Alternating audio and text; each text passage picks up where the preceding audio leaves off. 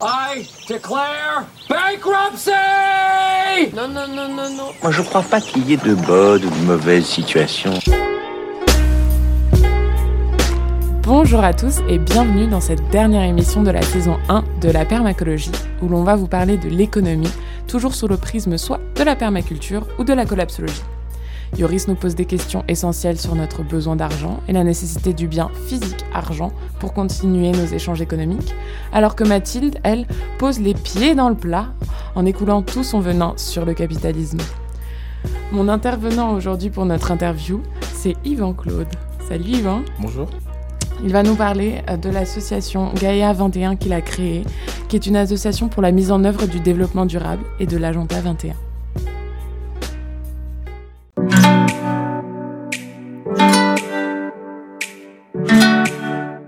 Mathilde, Mathilde. Bouba a dit L'argent ne fait pas le bonheur, mais le bonheur remplit pas l'assiette. Qu'est-ce que tu peux répondre à ça? Hello tout le monde Comme toi, enfin j'imagine, j'ai appréhendé le sujet d'aujourd'hui. Dans tous les esprits, mais en même temps pas vraiment, car si difficile à définir, l'économie. Piou mais ne t'inquiète pas trop, je vais essayer de t'apporter les 2-3 connaissances clés qui vont te permettre de comprendre pourquoi notre économie capitaliste et néolibérale est tout sauf stylée. Mis à part les grands mots intellectuels qu'elle emploie pour se définir, l'économie actuelle emploie surtout les grands moyens pour détruire à peu près tout et surtout l'environnement. Si tu vois pas encore le lien direct, voilà pourquoi aujourd'hui je te parle de ça.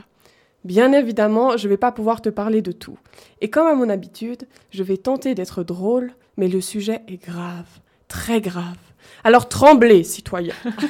Allez, assez attendu, je me lance.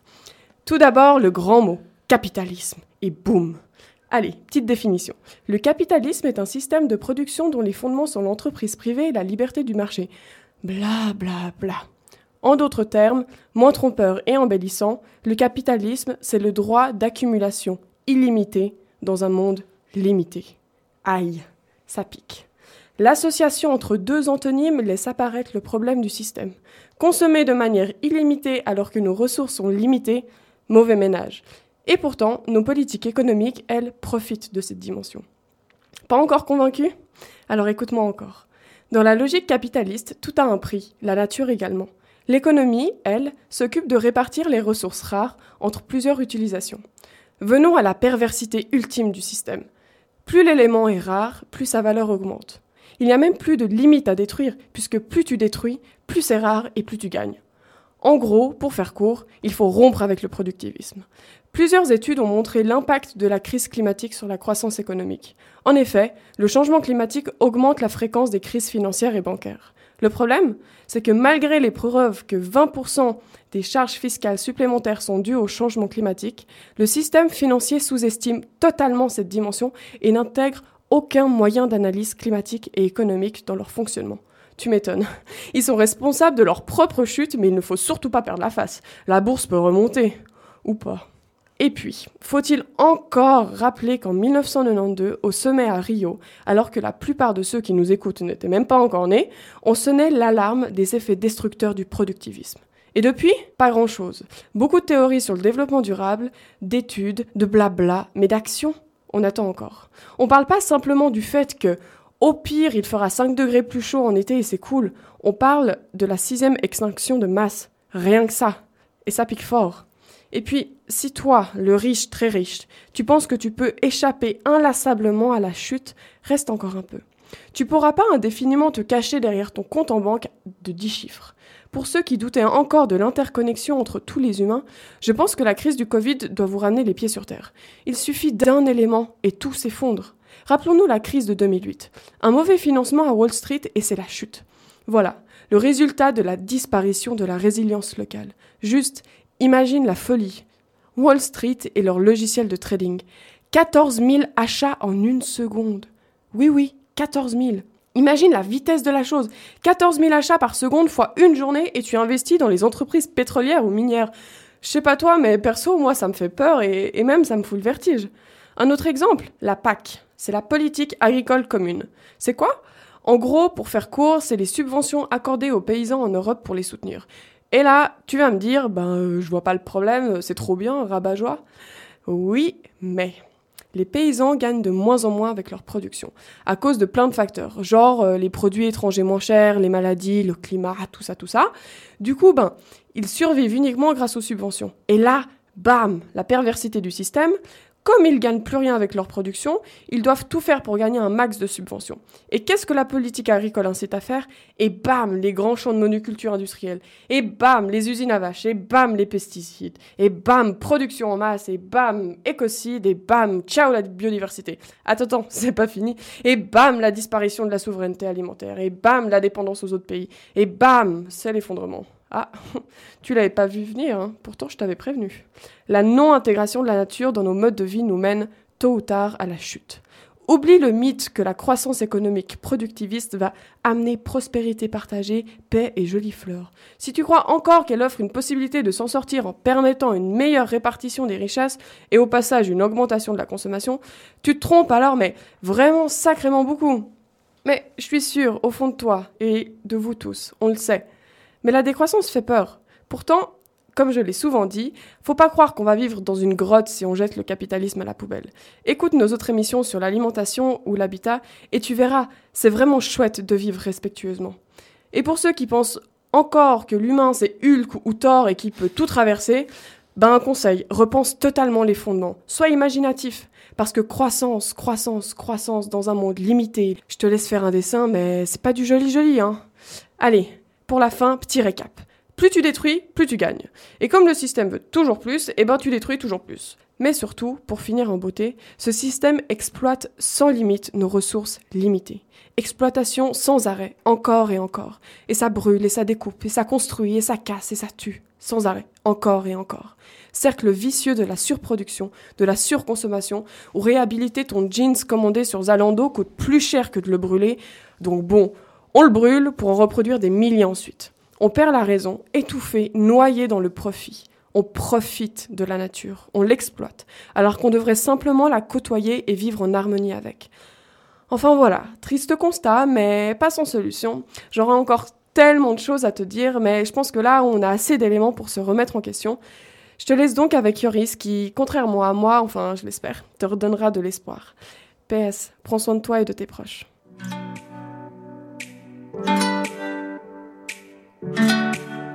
C'était triste. J'ai un peu peur. Euh, Yoris, euh, est-ce que l'argent c'est le nerf de la guerre? Qu'est-ce que tu vas nous apporter comme nouvelle aujourd'hui?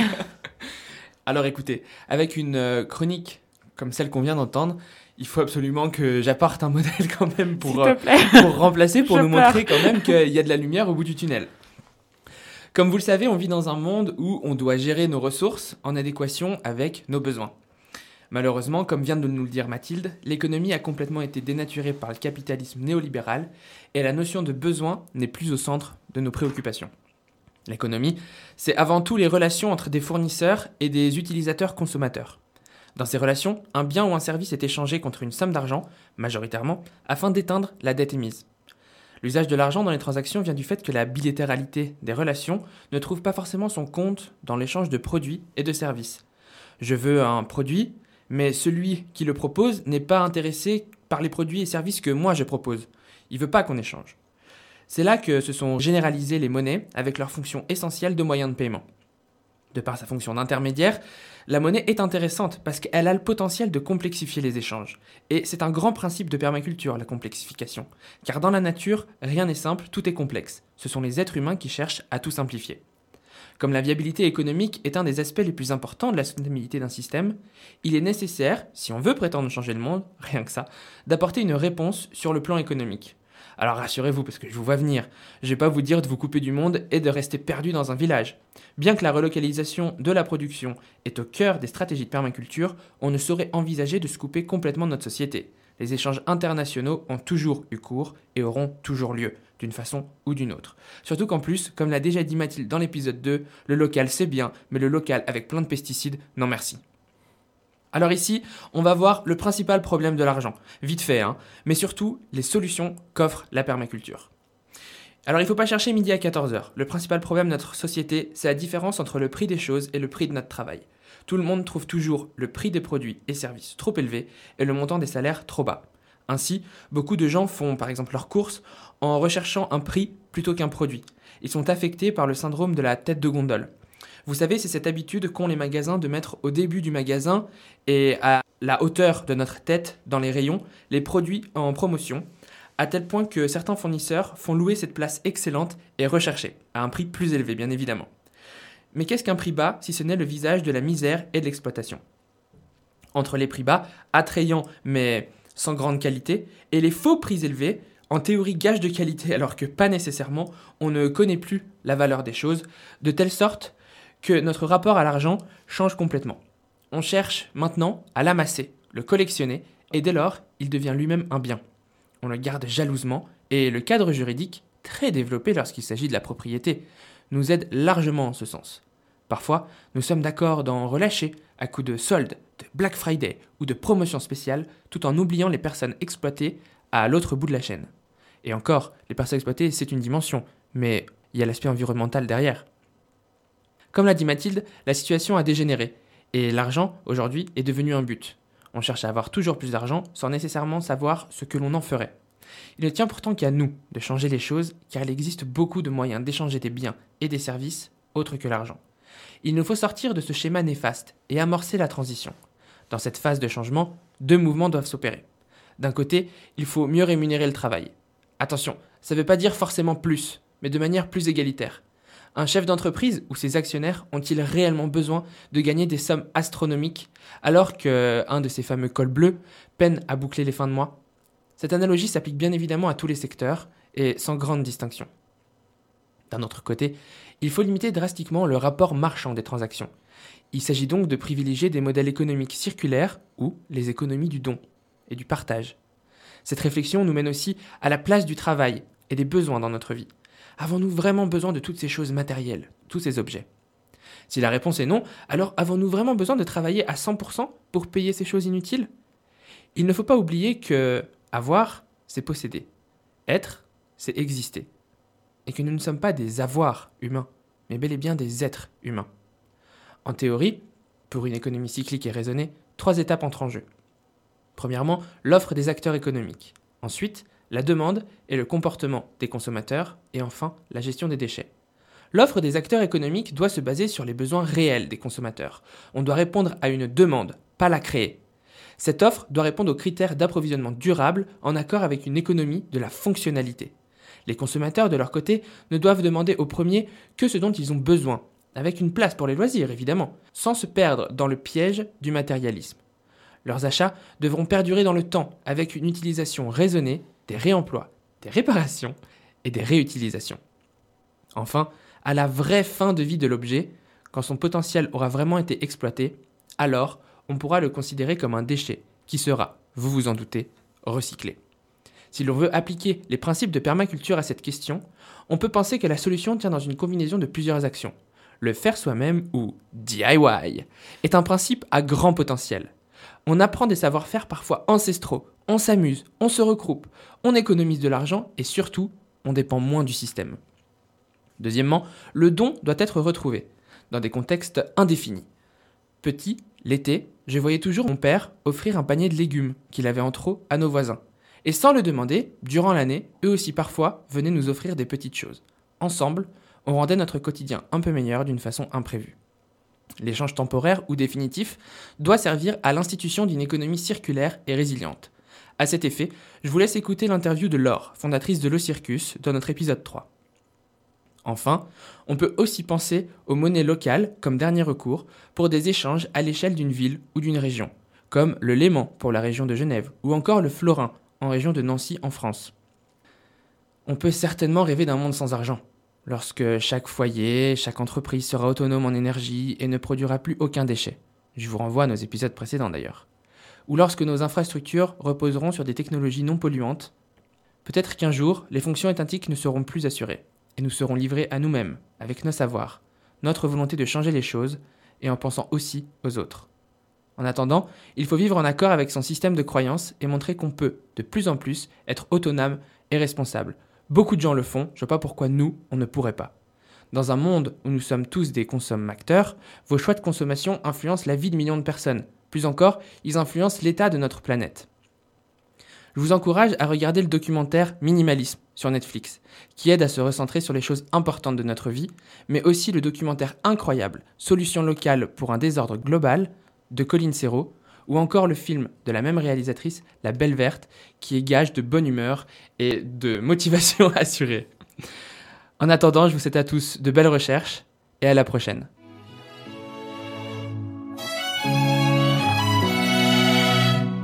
I was just born, I was just born.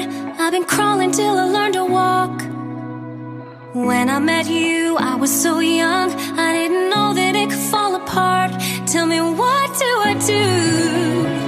Now I see what we've done, and I know that it's true.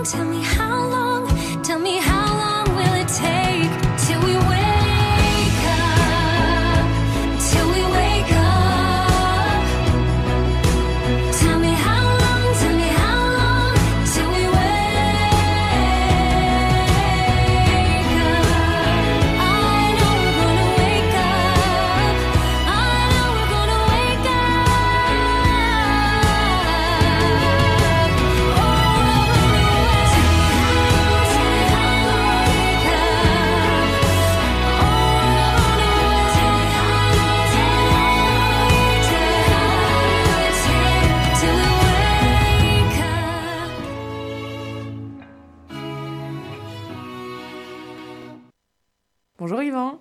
Bonjour. Je vais te présenter un petit peu avant qu'on commence cette interview.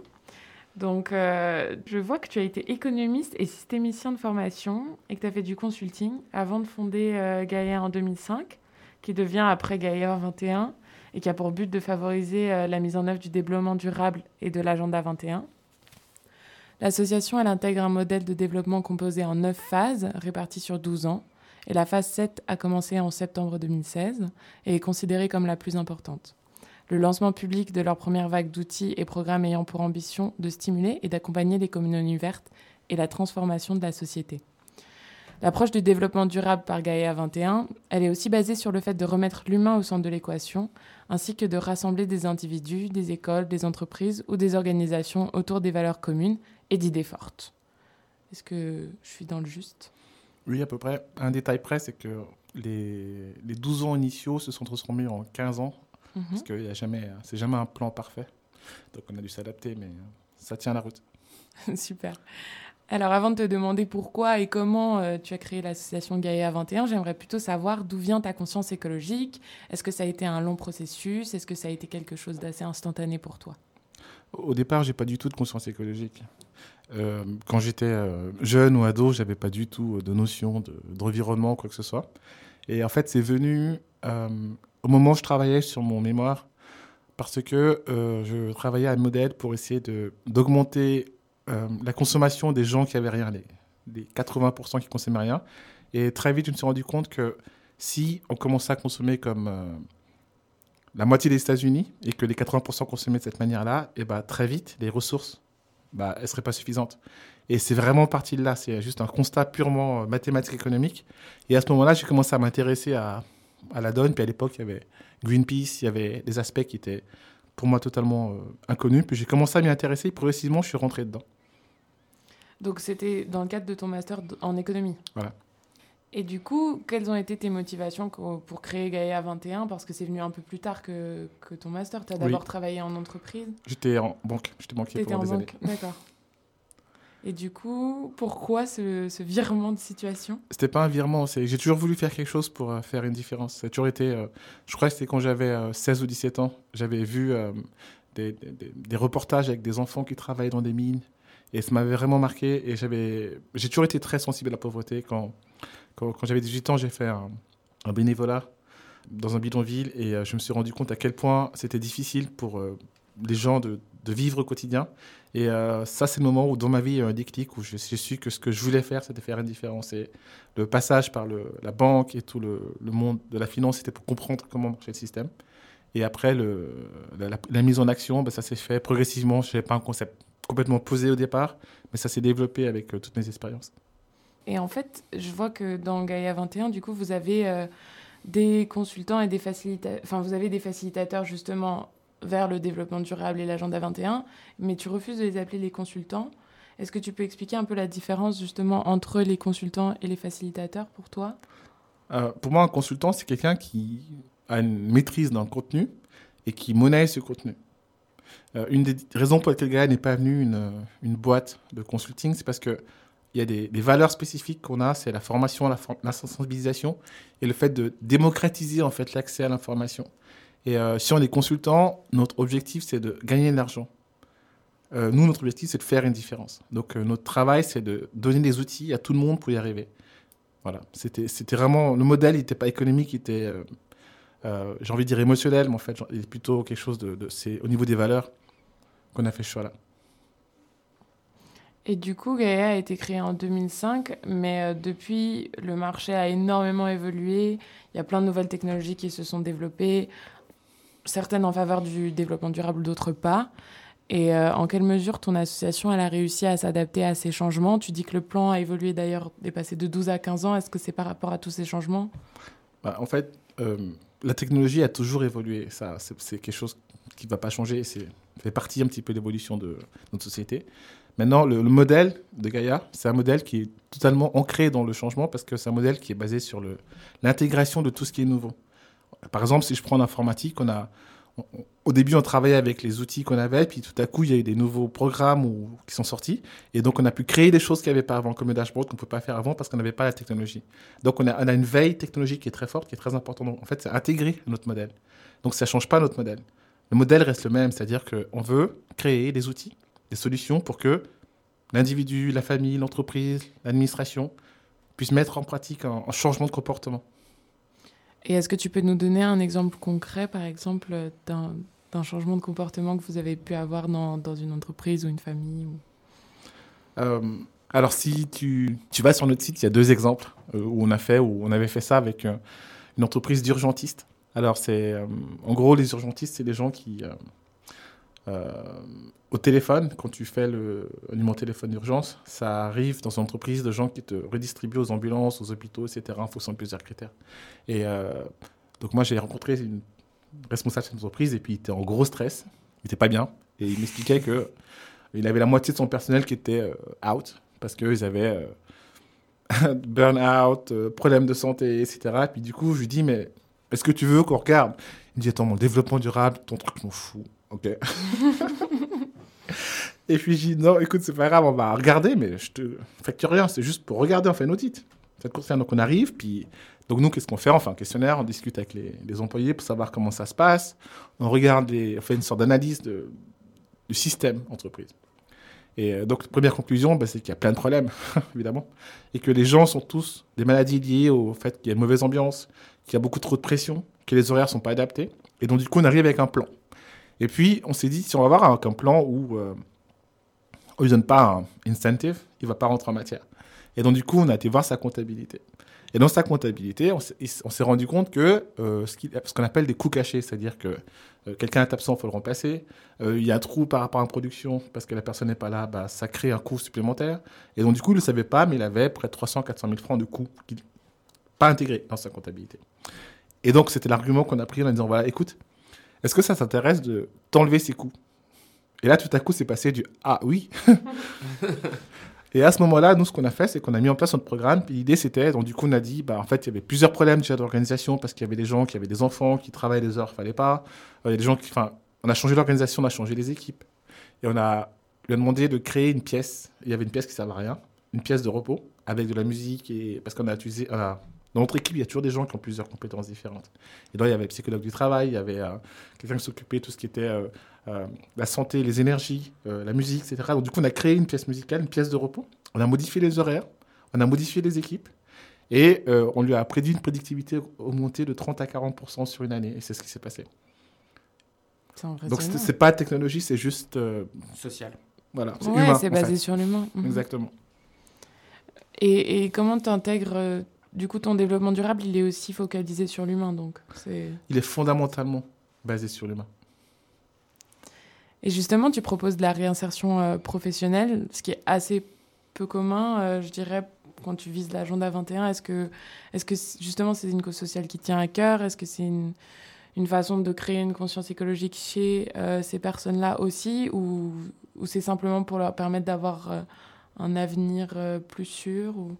en, en, fait, je pense qu'il y a une erreur de, de compréhension du sujet pour tout le monde au départ. C'est que quand on comprend développement durable, les gens ils comprennent environnement, ils comprennent écologie. -hmm. Mais en fait, c'est l'imbrication des trois dimensions, l'économie, le social et l'environnement, qui est fondamental de traiter. Donc ça veut dire quoi? Nous, il y a une dimension écologique évidente, mais également le fait que c'est les humains qui vont agir. Et euh, une des dimensions fondamentales qu'on a voulu traiter, c'était l'emploi. Pourquoi? Parce que bah, si les gens ne travaillent pas, euh, ils ne peuvent pas faire certains choix, ils sont en situation difficile. Et euh, du coup, l'idée, c'est de dire à partir du moment où on peut rentrer en matière pour euh, aider, ça va changer quelque chose. Et l'analyse de Gaïa, elle est basée sur un modèle systémique. Donc, dans le système ville, région, humain, il y a l'humain qui travaille. Et on s'est rendu compte que, par exemple, en Suisse, il y avait un problème de passerelle entre l'université, le monde du travail, le chômage, le monde du travail. Et euh, ce problème de passerelle, il prévient de plusieurs dimensions parce que les gens y croient à tort que parce que tu as un diplôme, tu es opérationnel. Mais en fait, ça marche pas comme ça. Tu vas à l'école, enfin à l'université, tu apprends quelque chose, c'est théorique, et euh, l'entreprise, elle a besoin d'être opérationnelle, donc elle attend que tu sois capable de faire des choses. Mais si tu n'as pas d'expérience, si tu n'as jamais travaillé dans le domaine, parce que c'est bien de faire des cours, mais ça reste des cours, si tu n'as pas cette base-là, bah, tu n'es pas efficace pour l'entreprise. Donc du coup, tu n'es pas pris, ou alors on te prend, puis tu fais des tâches qui sont subalternes pendant un moment, ou alors tu prétérites l'entreprise. Et donc du coup, on s'est dit, bah, ce serait bien d'avoir un système qui permette de donner les outils à quelqu'un qui sort avec un diplôme ou qui veut, faire une transition professionnelle pour être capable d'être efficace directement clairant l'entreprise. C'est pour ça qu'on a développé ce, volet-là. Merci. Est-ce que tu as des choses à ajouter sur euh, Gaïa 21, quelque chose que tu aimerais nous présenter de spécial ou nous parler de spécial? Mais Tout à l'heure, tu parlais des phases de Gaïa. Et euh, bah, en fait, là, on, arrive dans une partie un peu excitante, notre travail. Enfin, perso, je trouve que c'est moins excitant qu'avant parce que ce qui est génial, c'est de créer. Mais là, on va, on va arriver au stade où bah, euh, nos quatre projets principaux vont sortir. Et euh, enfin, je dis quatre, mais il y en a plus, il y en a six ou sept. Mais l'année prochaine, si la situation le permet, on va pouvoir mettre sur le marché plusieurs programmes qui vont être très intéressants d'un point de vue. Euh, je ne vais pas parler de révolution parce que c'est un peu prétentieux, mais je trouve qu'il y a une approche qui est totalement différente de ce qui se fait et ça va surprendre beaucoup de monde. Et euh, je pense que euh, le travail qu'on a fait depuis une quinzaine d'années, bah, il va porter ses fruits de manière assez spectaculaire. Là, tu restes assez énigmatique. Est-ce que tu peux pas nous en donner un petit peu plus, nous parler peut-être un des points euh, spéciaux qui te tient à cœur? Ok. Bah alors, on va lancer un programme qui s'appelle SLP, Sustainable Life Program. Euh, le principe, c'est, euh, on parle de changement de comportement. On s'est rendu compte que les gens, ils avaient tendance à faire tous la même chose. Donc, je trie mes déchets. Et que quand on les interrogeait, ils avaient tendance à mentir sur ce qu'ils faisaient vraiment. Et puis, du coup, il n'y avait pas vraiment de vraie conscience. Après, on avait un problème avec l'empreinte écologique, c'est que on s'est rendu compte que le fait d'avoir euh, une empreinte qui est basée sur euh, son comportement, qui se traduit en kilotonnes par CO2 ou en terrain de foot ou en planète, c'est pas très motivant en fait, parce que en gros, on te dit, tu consommes pour trois planètes, c'est quoi ta réaction? Ah bah, On s'y attend pas. Hein. Bah, c'est vachement décourageant. Une grosse dépression, ouais. Ouais, tu dis, de toute façon, quoi que je fasse, ça va rien changer. Et du coup, tu fais comment passer à l'action? Du coup, c'est ce côté un petit peu négatif qu'on a voulu euh, enlever. Puis on s'est dit, finalement, l'être humain, qu'est-ce qu'il fait? Euh, Donc on a dit, bah, finalement, l'être humain, il a des choses qu'il fait tout le temps. Donc du coup, par exemple, manger, se déplacer, communiquer, c'est des choses qu'il fait tous les jours. Et donc du coup, c'est des processus. Puis on s'est dit, mais en fait, c'est pas la même chose si tu euh, jeune, vieux, en bonne santé, handicapé, euh, malade. Enfin, tu as plusieurs différents critères, paramètres. Et donc du coup, on va regarder ton profil. donc du coup, si tu prends ton profil et que tu mets en place tes processus, il y en a huit majeurs qu'on fait tout le temps, qu'est-ce qui se passe? Et donc du coup, on prend par exemple manger. Bah, manger, on a découpé ça, alors c'est basé sur une analytique de vie, en plusieurs étapes. Donc du coup, quand tu vas manger, tu vas acheter quelque chose dans ta lac d'achat qui va être lié à comment c'est produit, euh, où c'est que j'achète, comment c'est transporté, je l'achète, je l'amène chez moi, comment est-ce que je consomme, qu'est-ce qui se passe après en fin de vie? Et donc du coup, il y a plusieurs étapes dans manger. Et donc du coup, dans manger, il y a plusieurs dimensions comme préparer par exemple. Et suivant si je prépare euh, micro-ondes, si je mange cru, bah, j'ai pas le même impact pour ma santé déjà, ni même au niveau de... Faut construire un micro-ondes ou cru, il n'y a rien à construire. Et donc du coup, on s'est dit, ok, c'est cool, on a une base. Et donc on s'est dit, si on faisait une échelle basée là-dessus sur manger, préparer, toutes les étapes de préparer, tu as six dimensions. Pourquoi six? Parce que bah, l'idée, c'est d'avoir deux extrêmes et quatre intermédiaires. Et donc du coup, tu vas faire un choix, et ce choix va avoir une valeur, une dimension, et donc du coup, ça va te mettre une identité à ce moment-là. On avait toujours des chiffres, ça nous posait un problème. Donc on s'est dit, pourquoi ne pas mettre une couleur Donc on a mis six couleurs fondamentales pour chaque dimension. Et donc du coup, la dimension manger, ça, ton, ton identité à toi, elle devient une des dimensions en fonction des réponses que tu vas donner par rapport à ça. Et ce qui est intéressant, c'est que ça ne s'arrête pas là, ça commence là. C'est-à-dire qu'on va dire, OK, regarde, euh, en fonction de ton choix, par exemple, tu, tu cuisines euh, au micro-ondes, pourquoi est-ce que tu passerais pas je sais pas, à la vapeur? Et du coup, ça a une échelle différente. Du coup, ça va changer ton empreinte et ça va changer ton, ta couleur. Donc ça, c'est une des dimensions. Après, ça, c'est une première base. Donc du coup, si tu prends chacune des dimensions de chaque processus, chaque sous-processus, tu peux établir ta couleur. Mais tu n'es toujours pas dans l'action donc, il faut des éco-gestes, mais adaptés. Et puis, on s'est dit, mais en fait, tu as le profil de la personne, tu as ses processus, tu as les différentes possibilités d'action qu'il peut faire, mais c'est un peu compliqué parce que du coup, il faut quoi? 25 sites pour qu'il s'en sorte. Et donc, on s'est dit, pourquoi on ne crée pas une boîte à outils, un truc qui peut monitorer absolument tout ce qu'il fait? Et donc, à ce moment-là, on a créé Dashboard. Dashboard, c'est un tableau de bord où la première étape, tu fais un questionnaire où on te profile. En fait, l'idée pour nous dans le développement durable, c'est pas de culpabiliser les gens, on n'aime pas ça, parce qu'on a tous eu ce, ce repas avec des l'écolo pur et dur qui va te pourrir la vie parce que euh, tu ne dois pas manger ça. Et franchement, c'est désagréable, ça marche pas, c'est efficace. C'est contre-productif. Bah, totalement. Et donc du coup, on s'est dit l'idée, c'est que la personne, il faut qu'elle soit elle-même, elle possède, enfin, qu'elle décide ce qu'elle fait en fait. C'est elle, own your own thing. Et à ce moment-là, qu'est-ce qui se passe? Euh, on rentre en matière avec ça. La personne, elle va faire un questionnaire dans lequel on va faire une sorte de profilage complet, comme dans la série. et dans ce profilage, en fait, il y a des questions qui peuvent être super indiscrètes, mais en fait, c'est super important parce que l'idée, c'est comment on peut t'aider. Ouais, et qu'elle soit vecteur de, ces changements. Donc, il nous faut des données. Donc, on prend toutes tes données. donc, tu as un questionnaire qui est socio-économique, questionnaire qui est psychologique parce que c'est intéressant de savoir euh, est quelles, sont tes, réactions dans quel type de circonstances C'est facile de faire ça dans un monde où la protection des données est, quelque chose de plus en plus important pour les individus Alors, les gens qui croient que leurs données sont protégées, ils sont dans l'illusion totale. En gros, on a tous des téléphones. Mais qu'est-ce que tu leur dis, toi? Bah, En gros, je leur dis ceci. Si tu as un téléphone portable, tu as un ordinateur, tu habites quelque part, c'est bon. Tes données sont visibles. faut que tu habites quelque part, sans téléphone, à la campagne, tu payes pas d'impôts, tu payes qu'à de l'argent pour ne pas avoir de données visibles. Donc en fait, tu as l'impression que tes données sont protégées, mais c'est une illusion. D'ailleurs, si tu n'as qu'à faire un test, tu dis quelque chose au téléphone, tu vas voir qui Dans les pubs qui arrivent. voilà. Donc la protection de données, c'est vraiment quelque chose, faut avoir conscience du coup. Il y a deux façons de faire. Soit tu décides que tu vis pas dans un monde avec les autres, donc du coup, tu n'as pas de données actionnables. Soit tu comprends que ça marche comme ça, puis tu dis, OK, autant utiliser ce pouvoir que j'ai moi, mes données, et comme moi je veux. Donc je décide ce que je fais avec. Ok. Et euh, donc nous, ce qu'on va jamais faire, c'est qu'on n'est pas Facebook, on va pas vendre des données des gens, on va jamais donner à des tiers. On va protéger les données de l'État au maximum. C'est personnel. Et d'ailleurs, le dashboard, c'est un truc, il n'y a que toi qui as accès. C'est pas un truc que tu peux partager. Tu peux passer un print screen, mais tu peux pas partager tes données. D'accord, ok. Donc c'est vraiment l'idée, c'est que ce soit au maximum quelque chose que tu fais toi. Maintenant, qu'est-ce qui se passe avec ça? Quand tu as créé ton psychologique, tu as ton écologique et tu as tes processus. Donc tu crées une identité. Et cette identité-là, peut rentrer en matière avec toi avec plusieurs dimensions. Par exemple, on a un truc qui est super sympa, ça s'appelle le programme budget. Et le programme budget, c'est quoi? Bah, tu, tu remplis ton, budget, enfin, ce que tu gagnes et ce que tu dépenses, tu mets toutes tes dépenses. Et tu vas au magasin, puis tu vas dire, par exemple, je vais acheter euh, du coca. Sur le coca, en fait, on regarde jamais l'étiquette, mais tu as tout qui est marqué dessus. Mais tu as, as du E, machin, etc., mais tu sais pas ce que c'est, en fait. Et ben, notre programme, il te permet de dire, bah, tiens, regarde, tu as du diabète, le E, machin, etc., c'est pas bon pour ton diabète. Ton programme va te dire ça. Il va te proposer une alternative. Et donc, du coup, tu as la possibilité de avoir un choix différent, de savoir, tu es informé sur chaque produit que tu vas acheter.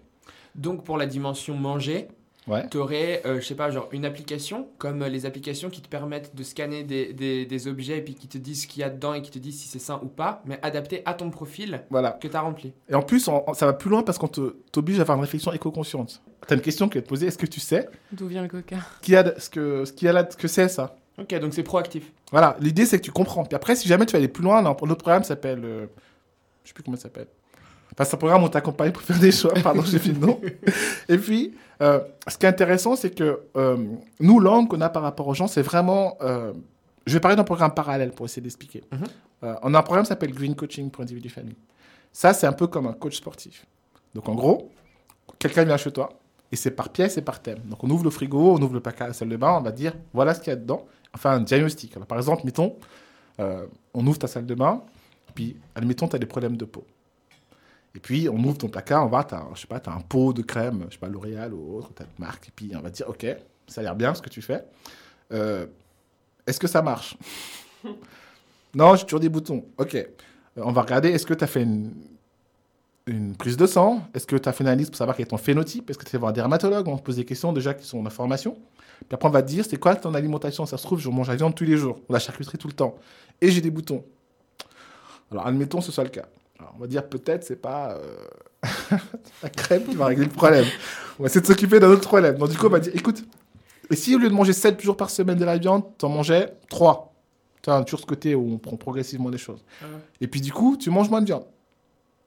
Euh, en même temps, tu manges moins de viande, il faut que tu manges autre chose. Donc, du coup, notre programme s'appelle Grow On va t'aider à faire pousser sur ton balcon euh, des, des salades, des légumes, etc. ou dans ta cuisine. Et après, il y a beaucoup de gens qui ne savent pas comment cuisiner des légumes. Ben, nous, on a un programme, on va t'apprendre à faire des recettes, on va te faire des ateliers pour le faire, on va t'accompagner pour faire ce changement. Donc, du coup, tu vas mieux manger. Donc, il est possible que c'est d'autres impacts sur ta santé, mais surtout, ce qui est génial, c'est que peut-être tes boutons vont disparaître ou s'améliorer parce que tu manges plus sainement. Et tu n'auras plus besoin de crème. Tu n'auras plus besoin de ta crème à 50 balles par mois. Et t'auras- tu vas réduire également ton budget par rapport à la viande parce que ça va coûter moins cher. Tu vas produire une partie de tes propres légumes. Et tout à coup, mettons, tu avais 50 balles de budget pour la, pour la, La la crème. et tu avais, je sais pas, 30 balles de, euh, 100 50 balles pour la, la viande. Et tout à coup, tu as 100 balles toujours, ton budget, mais tu que 30 balles. Tu viens de gagner 70 balles sur le même budget. La base du programme budget, c'est qu'on te fait faire des choix différents. Et qu'en fonction de ces choix, bah, tout à coup, tu as, un calculateur automatique. hein. Donc en gros, ça, c'est juste manger, mais tu as se déplacer, tu as communiqué, tu as plein de choses. On te dit, bah voilà, tiens, tu avais 1000 balles de budget. Tout à coup, tu as le même budget, mais ton revenu vient d'augmenter. Ça, c'est une base de ce programme-là, c'est assez génial. C'est top. J'adore, je vais le faire. C'est trop intéressant parce que tu peux changer toutes tes habitudes en fait. Ouais, puis même euh, en, en utilisant ce genre de choses, tu, la personne par exemple savait pas que euh, c'était peut-être la viande qui causait les boutons. Et donc en utilisant ce genre de choses, ben, tu permets à la personne aussi d'apprendre. Et au final, tout le monde est gagnant. La personne, elle a un budget qui est. Et ça a un réel impact en plus. Ouais, c'est ça, ça a un impact. La personne, elle a plus de budget et en plus de ça, elle est plus saine et plus informée, franchement. Que en du fait, bénéf. Le, le slogan de ce programme s'appelle euh, Transformer votre expérience de vie. Parce que c'est vraiment ça que ça veut dire. C'est- L'idée, c'est d'accompagner les gens. Et vous voyez, il n'y a pas de culpabilisation. Il n'y a pas de, de choses négatives. C'est juste on rentre en matière sur quelque chose de concret et on t'apporte une solution. Mhm. Et d'ailleurs, tout le programme de coaching est basé là-dessus parce que tu fixes tes objectifs et tu as ton coach qui t'accompagne. Euh, alors, c'est soit tu veux pas qu'il vienne chez toi, tu peux le faire depuis le, le site, Mhm. soit euh, il t'accompagne physiquement, si tu préfères le côté humain. D'ailleurs, le- l'équipe de, de- de- de Green Coach, pour nous, on ne cherche pas des gens qui sont des techniciens, on cherche des anthropologues, des sociologues, des ethnologues des, et des sociologues, des gens qui, des animateurs sociaux, des gens qui vont rentrer en matière, qui vont rentrer chez l'habitant, qui vont parler des problèmes qui ne sont pas seulement l'alimentation, etc., qui vont toucher la personne concrètement et rentrer en matière sur le côté humain. Et à partir de ça, ils ont une tablette qui leur donne des côtés techniques et ils peuvent euh, développer ça. Ça, c'est le programme de coaching. Ok. Et le, ce fameux dashboard, en fait, il te monitore tout. Et tu as même un système de points communauté parce que si tu aides les autres, tu as des points, puis tu as des points, tu gagnes des choses, et tu peux avoir plus de. Tu as des avantages, tu peux gagner des voyages, tu peux gagner des trucs. C'est vraiment l'idée de remettre la solidarité en avant, de aider les gens à changer de comportement, puis de valoriser ça de plusieurs manières. C'est ça le programme. Incroyable. Et est-ce que du coup, la question qui pique, il est payant? Ah non. Non Alors j'explique comment ça se passe. Euh, nous, notre modèle, Gaïa, il est basé sur le fait qu'on ne veut pas que les gens payent ce programme. Mais vraiment pas. C'est-à-dire que nous, on veut qu'une ville achète le programme. Alors comment ça se passe? Euh, Je prends un exemple Genève, puisqu'on en parle. euh, je sais pas, je crois que le budget Genève euh, déchets, c'est autour de 400 millions. C'est un truc assez impressionnant. Et euh, nous, on rentre en matière sur le changement individuel. Donc, on va dire à la personne, bah, tu vas faire tes achats avec le sac. On va pouvoir mesurer l'impact du changement pour la personne. Déjà parce qu'elle n'aura pas des sacs plastiques à jeter, parce qu'elle va faire des achats en vrac, elle va faire des achats différents, elle va consommer différemment. On va rentrer en matière sur plein de dimensions. On va pouvoir... Vous savez que je crois que c'est un peu plus d'une tonne, euh, la le, les, les déchets, Les annuels. Donc du coup, on va passer la personne de une tonne à, mettons, 500 kilos. Bah, ça, c'est 500 kilos qui n'ont plus besoin d'être traités. Tout à coup, qu'est-ce qui se passe par rapport au budget de la ville? C'est que sur une personne, après, nous, notre programme, le but, c'est de donner à 10, 20 000, 30 000 personnes. Tu modifies ce rapport-là, juste sur une donnée, et tu peux réduire le budget, la dépense pour ce poste-là de 20, 30, 40% Donc, l'argument pour nous, c'est de dire voilà, tu achètes notre programme, tu achètes notre programme parce que c'est un modèle économique. Voilà ce que ça te rapporte. En plus, ça aide tes habitants, tu as une image verte, et tu gagnes de l'argent. Pourquoi tu veux que les gens payent? C'est à la ville de payer, pas c'est bénéficiaire pour elle. Donc, du coup, c'est gratuit pour les habitants de la ville. C'est génial. C'est intéressant. Ouais. Et, et l'idée, en fait, c'est de ne pas toucher seulement les gens qui sont déjà dedans, parce que la population qui, qui- qui est déjà engagée, ils sont, en général, sont hyper informés sur plein de choses. Ils ont une bonne base, Et ils ont envie. et ils ont envie, ils sont motivés. Ceux-là, on les garde, mais ce qui nous intéresse, c'est les autres. Ouais. C'est pour ça que, par exemple, le, coût- côté coût-bénéfice est très important, parce que en rentrant en matière, si les gens comprennent, alors, littéralement, c'est l'argent, ou euh, les loisirs, ou le plaisir, etc. Et puis, du coup, tu mets ça en avant, et donc, du coup, tu peux rentrer en matière avec plus de monde, en fait. En tout cas, ça donne envie de s'engager. hein. Ouais. Ah, c'est sûr. Et là, vous voyez, à quel moment j'ai parlé de développement durable, j'ai parlé de l'environnement, j'ai parlé d'écologie. Je suis rentré dans la vie des gens. Là, ce que je raconte là, c'est on rentre en matière sur comment, comment on aide quelqu'un et ça a plein d'impact derrière. Et c'est ça qui est intéressant, c'est que c'est pas frontal, en guillemets, mais c'est aussi efficace. Et ce qui ressort beaucoup, c'est le positif derrière. Enfin, t'as dit, hein, l'idée, c'est de pas. C'est euh, d'encourager, pas- ouais. Voilà, c'est faut sûr. encourager, c'est positif. Euh, ça arrive des fois que pendant cette émission, euh, on parle de trucs qui, qui peuvent un peu piquer et qui peuvent. on- des fois, on ressort et puis on, on se dit, ah ouais, putain, on a quand même parlé On a de du ça chemin à faire. On a du chemin à faire. Enfin, ça, ça fait du bien d'entendre un discours euh, Qui est plus plein positif, ouais. on, on encourage plutôt la population? Après, il faut quand même avoir conscience de la réalité dans laquelle on est. Aussi, reste- Bien sûr. on est dans, on est dans une, es- une échéance de 7 ans. On on a 7 ans pour changer les choses. C'est un truc. Les gens ne se rendent pas compte à quel point c'est important ce que je dis là. 7 Mhm. ans, ça veut dire que dans 7 ans, si on n'a pas fait des modifications structurelles profondes en production et consommation, on ne pourra plus revenir en arrière. Et c'est ce qui nous reste. Et ce type de programme, l'idée, c'est de faire en sorte d'avoir le maximum de personnes qui rentrent en matière de changement individuel. Et ce qu'il faut savoir, c'est qu'on oppose souvent des changements individuels à ceux de l'entreprise. En fait, ils sont liés. Parce qu'en gros, c'est pas très compliqué. Si tout le monde arrête d'acheter un produit, l'entreprise arrête de le vendre. Les gens ne se rendent pas compte à quel point c'est un pouvoir. Ils ont l'impression qu'ils sont obligés de faire ce qui est marqué. C'est pas vrai. La pub, elle te dit quelque chose, mais toi, tu peux t'informer. Ce type de programme, il fait exactement ça. Nous, ce qu'on vise, c'est euh, créer une, masse critique de gens qui changent de comportement pour que ça ait un impact global. Voilà. Et du coup, je vais passer à ma dernière question, qui est est-ce que tu as une œuvre artistique à recommander? Artistique au sens très très large, hein, mais ça peut être un livre, une musique, un podcast, un film. Alors, c'est pas quelque chose qui existe, c'est quelque chose qui était éphémère. Euh, est-ce que vous connaissez le festival qui s'appelle euh, Burning Man? Ouais. ouais. Ok. Moi, j'avais adoré. Il y avait ce, cette, cette œuvre qui était en fait. Euh, tu avais deux adultes assis. C'est dans une sorte de treillis. Et puis, tu avais deux enfants dedans. Et il expliquait en fait que chaque adulte a un enfant à l'intérieur de ça.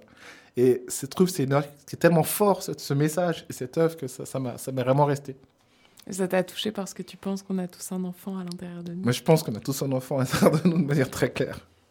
D'accord. Alors, merci beaucoup, Yvan, en tout cas, d'être venu. Ça m'a fait très plaisir euh, que tu nous expliques tout ça. J'ai eu grand plaisir à t'écouter, en tout cas. Merci. Et moi aussi, bien sûr. à bientôt. Au revoir. Ciao, ciao. I see the violence in your eyes and it's a silent fighting. I see the lies in their mind and you can't decide cause they only blinding. Go away and go from the bad guys. Follow my advice, cause they're gonna be biting you. They're gonna kill if you let them through.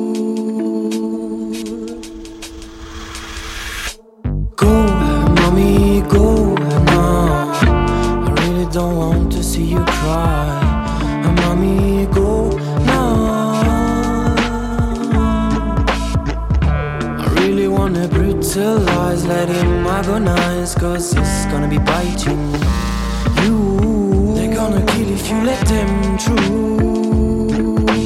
Go, mommy, go now. I really don't want to see you cry. Mommy, go now. I really wanna brutalize, let him agonize, cause it's gonna be biting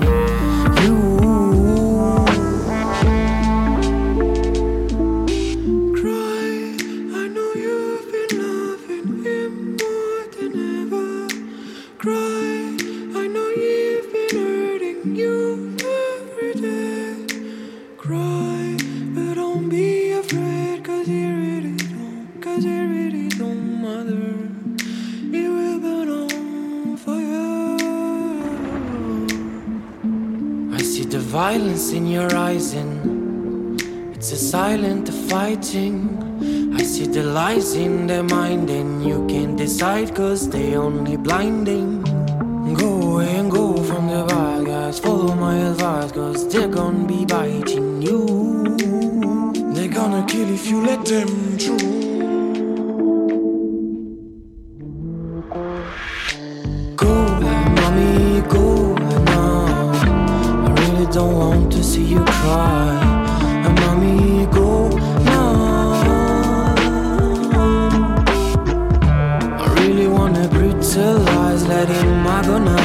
cause this is gonna be biting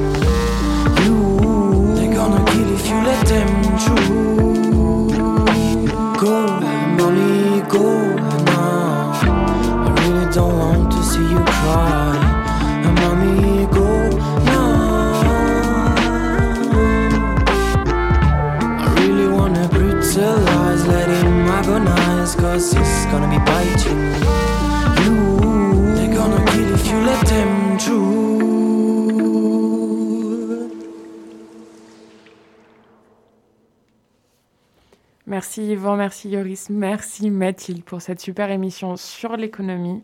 On vous annonce déjà un petit peu la saison 2. On va rencontrer des gens qui font de la permaculture, on va se déplacer, on sera moins au studio, ce sera plus euh, sur des micros tendus à des gens qui vont nous expliquer leur façon de faire et leur mode de vie.